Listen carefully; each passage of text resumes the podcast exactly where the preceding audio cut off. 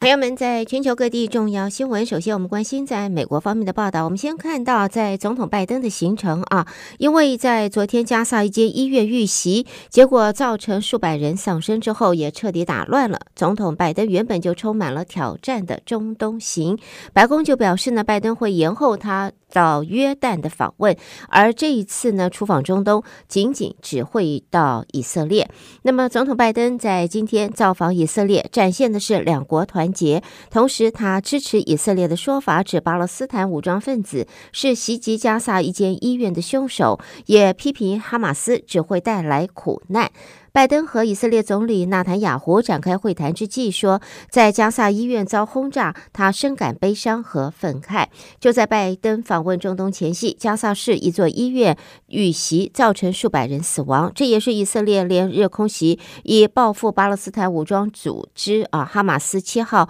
跨境突袭以来死伤最为严重的单一事件。由哈马斯所统治的加萨卫生当局则说呢，这波轰炸这轰炸造成。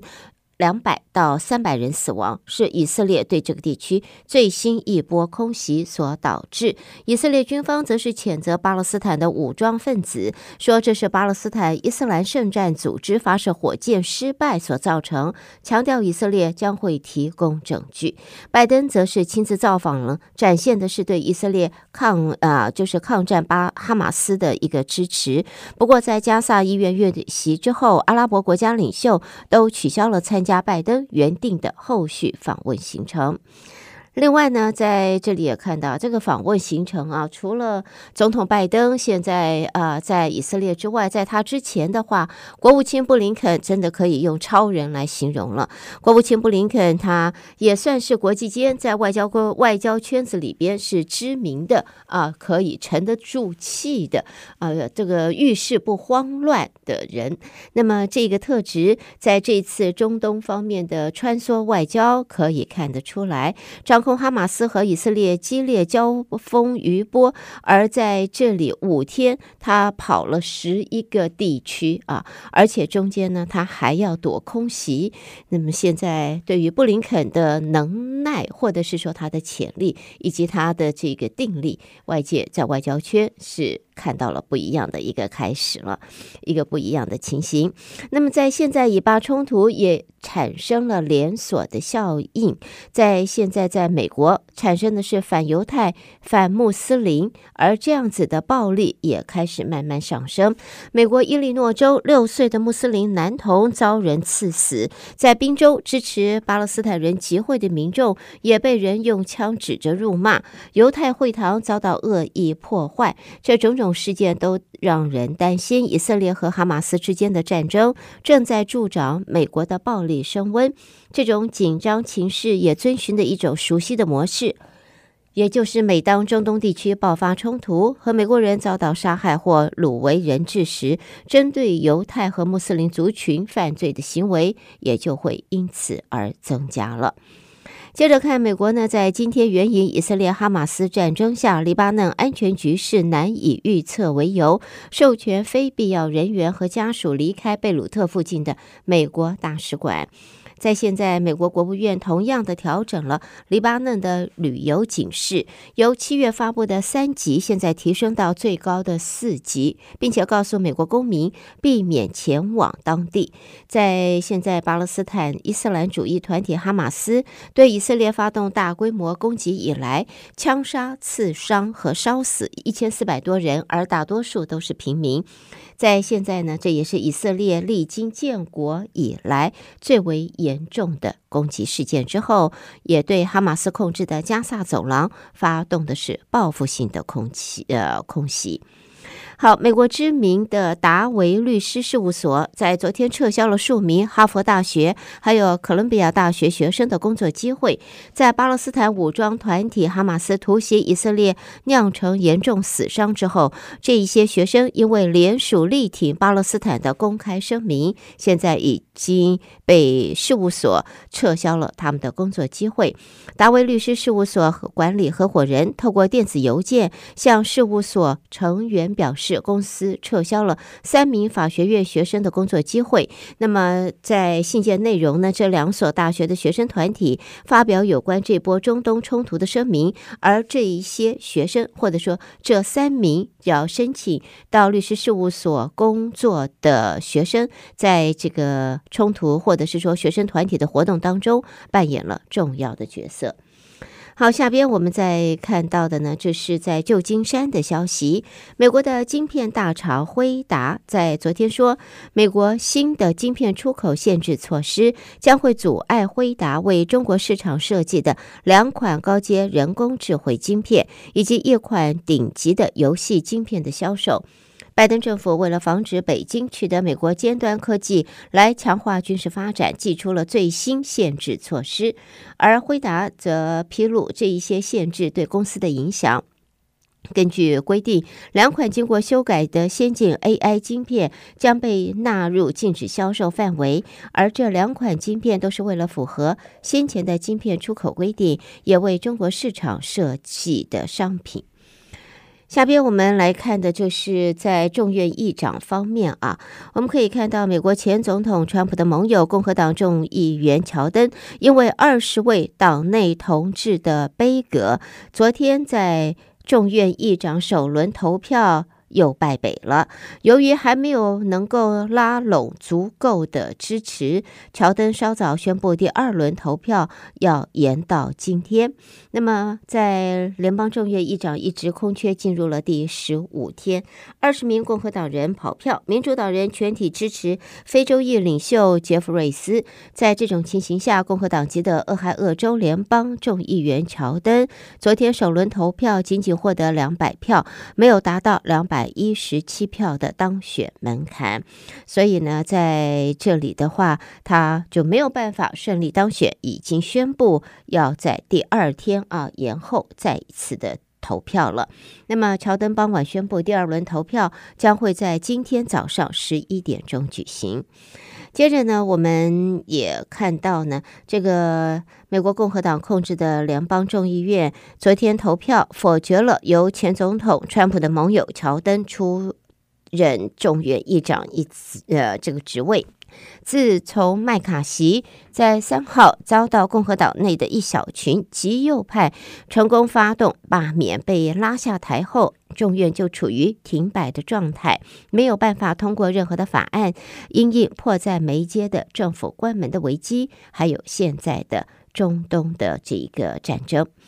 另外呢，在加州方面呢，也看到现在啊，美这个关于测速照相啊，加州近日通过了立法。首度的批准使用测速照相取缔车辆的超速，明年一月起在六个城市就会实施。加州首度的将测速照相合法化，提案的州众议员说，立法的目的就是要打击超速，解决交通事故中行人、自行车记事死亡人数日益增加的问题。如今，加州成为美国第二十二个州核准在州内部分城市的高噪。是路段、学校区域装设测速的这一个照相。那么，南加州的洛杉矶、长堤、格伦戴尔，北加州的旧金山、San Jose，还有奥克兰这六个城市，明年一月起就会开始在道路装这个测速摄影机了。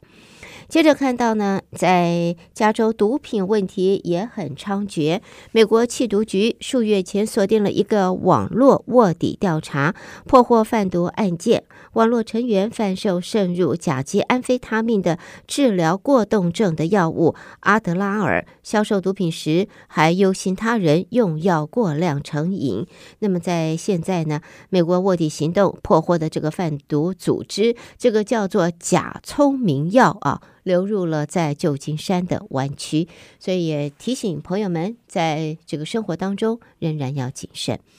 好的，带给大家，这是在美国方面的报道。德州中文台，我是胡美健。下边焦点将转到国际新闻方面，我们继续一同关心自由国际方面的报道。第一个呢，我们先看到呢，这是哈马斯在昨天攻击以色列，大量外国人死伤或者是沦为人质。在经过各国当局证实，不幸丧命的外国人最少一百七十人，而其中许多人也有以色列的国籍。以色列军方在呃前一天则证实有一。百九十九人啊遭到绑架，在现在呢，在统计了一下，美国有三十一人死亡，十三人失踪，而且还有人遭绑架。泰国也有三十人丧命，十七人被绑。法国有二十一人死死亡，十一人失踪，连俄罗斯都有十六人死亡，八人失踪啊。那么在现在呢，啊、就是对于在这个地区的冲突，哈马斯控制地区的有关当局。就说以色列轰炸，呃，这个以轰炸回击，在加萨走廊夺走了大约三千条人命，而当中呢，大多数是平民。好，接着我们看到呢，在加萨的医院啊，在这个遇袭，数达啊、就是多达数百人丧命。以色列军方则说，这是巴勒斯坦伊斯兰圣战组织火箭发射失败所导致。而伊斯兰圣战组织则反驳说，这是以色列军方撒谎。那么，这个事件引发了全球的谴责。阿拉伯地区各国政府已经是立即怪罪以色列了。啊，另外也看到，就是在加萨医院遇袭，造成了数百人死亡。马来西亚则是朝野愤慨啊，首相安华。也批评说，这是已经疯狂到毫无人性的地步。而在巴勒斯坦自治区加萨市的这座医院，那么遇袭造成大约五百名巴勒斯坦人死亡，多国齐声谴责。但是以色列军方则是否认轰炸，而指控的是加萨的恐怖分子才是凶手。所以双方相互指责对方啊，这个。冤有头债有主，这个不知道，这现在到底要找谁来负责任了？那么现在呢？对于加萨医院遇袭造成数百人丧生之后，一名俄国的外交官员则说呢，俄罗斯和阿拉伯联合大公国在昨天就要求联合国安理会要召开紧急会议。俄罗斯驻联合国的副大使他说，俄罗斯和阿联已经要求联合国在今天早上啊，安理会要针对加萨这个医院遇袭召开紧急公开会议。哈马斯是在七号对以色列发动突袭之后，以色列就以空袭进行报复，现在已经造成大约三千名加萨的人民死亡。联合国安理会预计将会针对另外一项由巴西提出的决议案进行表决，而文件使用毫不含糊的语言谴责这个伊斯兰武装组织。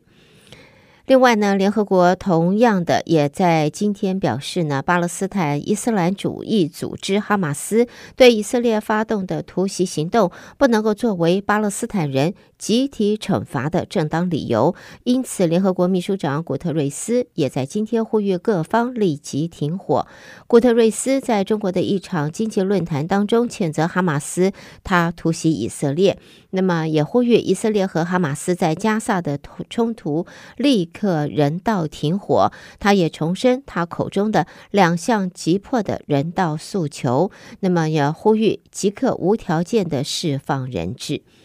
好，接着我们也看到呢，在现在对于以色列现在卷入了和这个巴勒斯坦的哈马斯之间的战争啊，那么在未来的话。呃，对于就是纳坦雅胡在战后想要再继续担任总理一职的话，现在在国际方面政治的专家解读，这个机会可能并不大，而且受到的影响会蛮深的。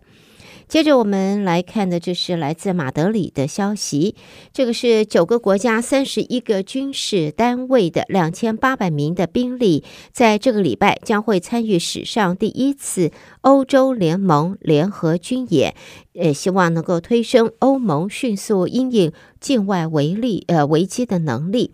在现在呢，欧盟外交和安全政策高级代表波瑞尔表示，近来在欧盟近邻发生的事件，包括俄罗斯全面入侵乌克兰，以及巴勒斯坦伊斯兰主义组织哈马斯上个礼拜对以色列发动致命攻击，再再显出作为欧洲人必须加强维安，而防御是维安的一部分。接着看到呢，这是五眼联盟国家情报首长在昨天共同发布一件罕见的联合声明，指责中国窃取智慧财产权，并且利用人工智慧对各国进行网攻，还有间谍活动。五眼联盟各国官员在美国加州新创枢纽矽谷会见了民营企业之后，发表了上述的声明。五眼联盟是由美国、加拿大。还有英国、澳洲及纽西兰组成，目的则是在分享彼此的情报网络。另外呢，谈到了情报，我们也看到英国对内情报机关军情五处啊 （MI5） 的首长他说，中国政府人员企图透过职场社群平台 LinkedIn。来谋取科技和其他领域的秘密，因此呢，啊、也曾因此被中国方面接触的中英国的相关使用者，那么估计大约有两万人。那么在他的说法说，中国方面涉及的产业间谍行为规模可观，评估大约有一万家英国企业现在面临了风险了。好，接着看首尔方面，南韩媒体在今天引述消息人士说，美日韩空军将会在二十二号在朝鲜半岛临近空域进行联合空中演习，强化应对北韩核威胁的合作。这是美日韩空军第一次在朝鲜半岛进行的联合军演。另外，日本的丰田汽车持续受到供应商工厂事故的影响，整个集团在日本境内停摆的范围扩大到了七间工厂、十一条生产线。现在正在评估是从其他供应商调货的情形，所以供应商的事故影响下，日本丰田产线现在停摆的情形往外扩大了。好的，朋友们，这就是带给大家在今天这一个国际方面的重要新闻。收听的是德州中文台，我是胡美健。在美国国际新闻之后，我们要稍微休息一会儿，呃，休息一下，稍后再和你一同关心将是两岸方面的报道。第一个看到呢，这是俄罗斯总统普丁正式访问中国。普丁和国家主席习近平在十八号举行会谈，重点讨论紧迫的国际和地区问题，包括了以巴冲突。此外呢，也不排除两国领导人要进行一对一会谈。中中国在十七号开始举行“一带一路”国际合作高峰论坛，而普丁是应邀呃前往参加的。那么谈到了“一带一路”高峰论坛，那么国际合作的论坛昨天举行了。国务院副总理何立峰在企业家大会上，他则表示，推动“一带一路”参与的企业越多越好，同时喊话企业要在维护全球产业链与供应链上做出贡献。在论坛期间，中国啊贸促会、国务院国资委、全国工商联都在昨天共同举办了“一带一路”企业家大会。众所瞩幕的开幕式则是今天才举行，届时国家主席习近平将会发表主旨演讲。那么何立峰则表示呢，贸易是促进经济发展和全球合作的重要引擎。当前国际贸易增长的动能不足，中国是全球货物贸易的第一大国，也愿意与各国相互扩大市场开放，搭建更多贸易合作平台。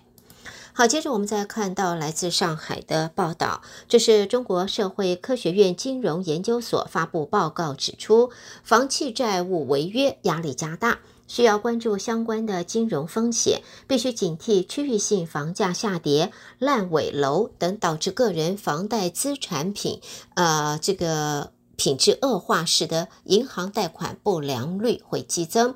在报告中说，房企债务违约压力加大，在今年第三季以来，房地产利多政策相继推出，房市活跃度有所拉升。不过，仍然要警惕区域性房价下跌。报告也建议，为了杜绝相关问题的发生，应该适时的设立国家住宅政策性金融机构，支持中低收入家庭刚需购房，而政府也可以加大纾困力道，促进房地产市场稳呃可以稳定的回升。接着看到呢，中国官方在持续的做多股市啊，十家中央企业巨头都在日前集体发布了回购增持自家股票的公告后，在呃这个陆港的股市啊，在昨天就收红，十家央企股票都上扬。分析说呢，这个举动将是有力带动更多上市公司可以回购增持，也提振投资者的信心。好，下边我们看到上海的报道，中国关谷电信商中国移动准备将要采购华为 Mate 六十系列手机一百二十万只，引起了热烈的讨论。有意见则认为，这代表华为呃供货能力提升。另外，也有评论说呢，华为出量呃这出货量在拉高，渴望带动相关的供应链。那么啊，报道提到，华为 Mate 六十系列开卖后销呃销售长红，有机构推估，华为明年出货量可能达到六千万到七千万只，而中国移动准备采购华为 Mate 六十系列手机一百二十万只，国家队可是下了一笔大的订单了。好，另外我们看到加拿大有一架巡逻机日前执行联合国任务期间，遭中共的呃战斗机近距离拦截，引发就是加拿大国家军方批评不安全、不专业。中国外交部今天则反批加拿大军机是非法入侵中方钓鱼台的领空，到中国家门口滋事挑衅。而另外呢，中国跟日本两国在十三号才举行过海洋事务高级别磋商。根据中国海警局通报，中国海警舰艇在日前在钓鱼台列屿主权争议海域处理了呃驱离了这个是日本鹤丸号和数艘巡视船。日本海上保安部也随后通报相关事件，只是并没有提到。出呃驱离这个事件。好，另外，中国电动车新创公司威马近日申请破产重整了，而创办人沈辉留下超过人民币四百一十亿元的融资和欠债，现在逃往了海外。业界盛传他和家人现在是留在美国不回去了。好的，朋友们，带给大家这是在中国方面的报道。德州中文台，我是胡美杰。下边我们把焦点转到呃台湾方面，由台北的新闻主播接棒，继续为您播报，请和我一同关心来自台湾方面的最新消息。德州的听众朋友，您好，我是央广主播张旭华。在台湾的消息方面，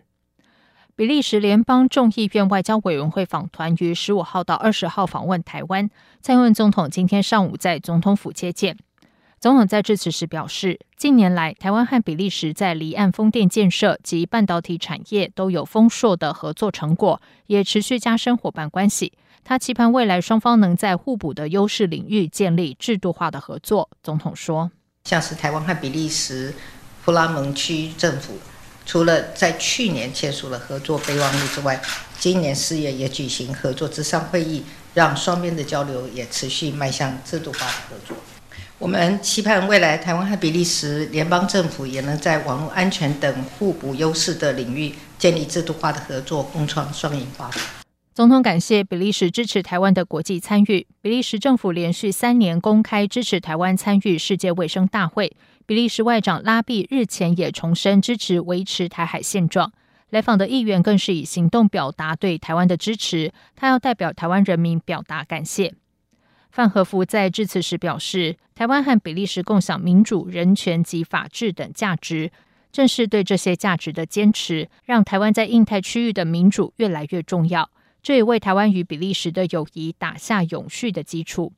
范和福指出，他们注意到中国军机、军舰不断跨越台海中线，中国军机也越来越常进入台湾的防空识别区。比利时众议院这次筹组访团来台，就是要表达支持。这也是双边友谊的重要展现，让台湾知道自己在面对这些威胁时并不孤单。巴勒斯坦武装组织哈马斯七号突袭以色列之后，以色列向哈马斯宣战，冲突升级，并且造成加萨地区人道危机日益严峻。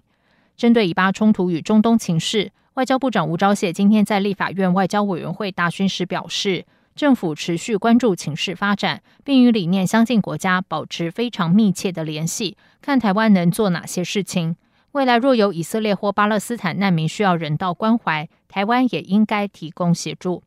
吴钊燮指出，驻以色列代表处大致上运作良好，因此在以国境内需要协助的国人，我们都没有问题。至于冲突发生以来，已经有一百五十六位国人安全离境，另外想留在当地的一百四十七人住处都有保持联系。只要他们想离开以色列，就会全力提供协助。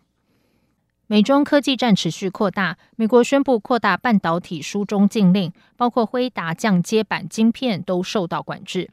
对此，经济部长王美花今天赴立法院会参与预算审查，并在休息时间受访指出。美国这次是针对去年十月的管制补漏洞，加强管制。而台湾半导体主要就是为国外 IC 设计买主做代工，晶片出来后是由买主决定要卖给谁，台厂一定会遵守相关规定，依循客户的指示。王美花也说，这次美国扩大禁令，就算连降规版晶片也管制，对台厂影响仍然是较为间接。以上就是今天的台湾重点新闻，谢谢收听。